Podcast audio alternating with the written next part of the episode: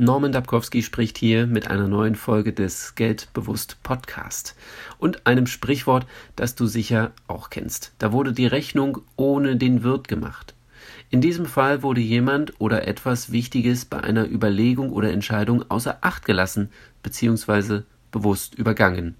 Das kann sogar so weit gehen, dass eine benötigte Erlaubnis fehlt, zum Beispiel von Amts wegen. Wenn jemand beispielsweise anhand eines Bauplans schon erste Schritte unternimmt, bevor dieser Bauplan genehmigt wurde, dann kann es sein, dass er Dinge wieder rückgängig machen muss. In dem Fall wäre die Entscheidung der Stadt oder Gemeinde nicht abgewartet worden.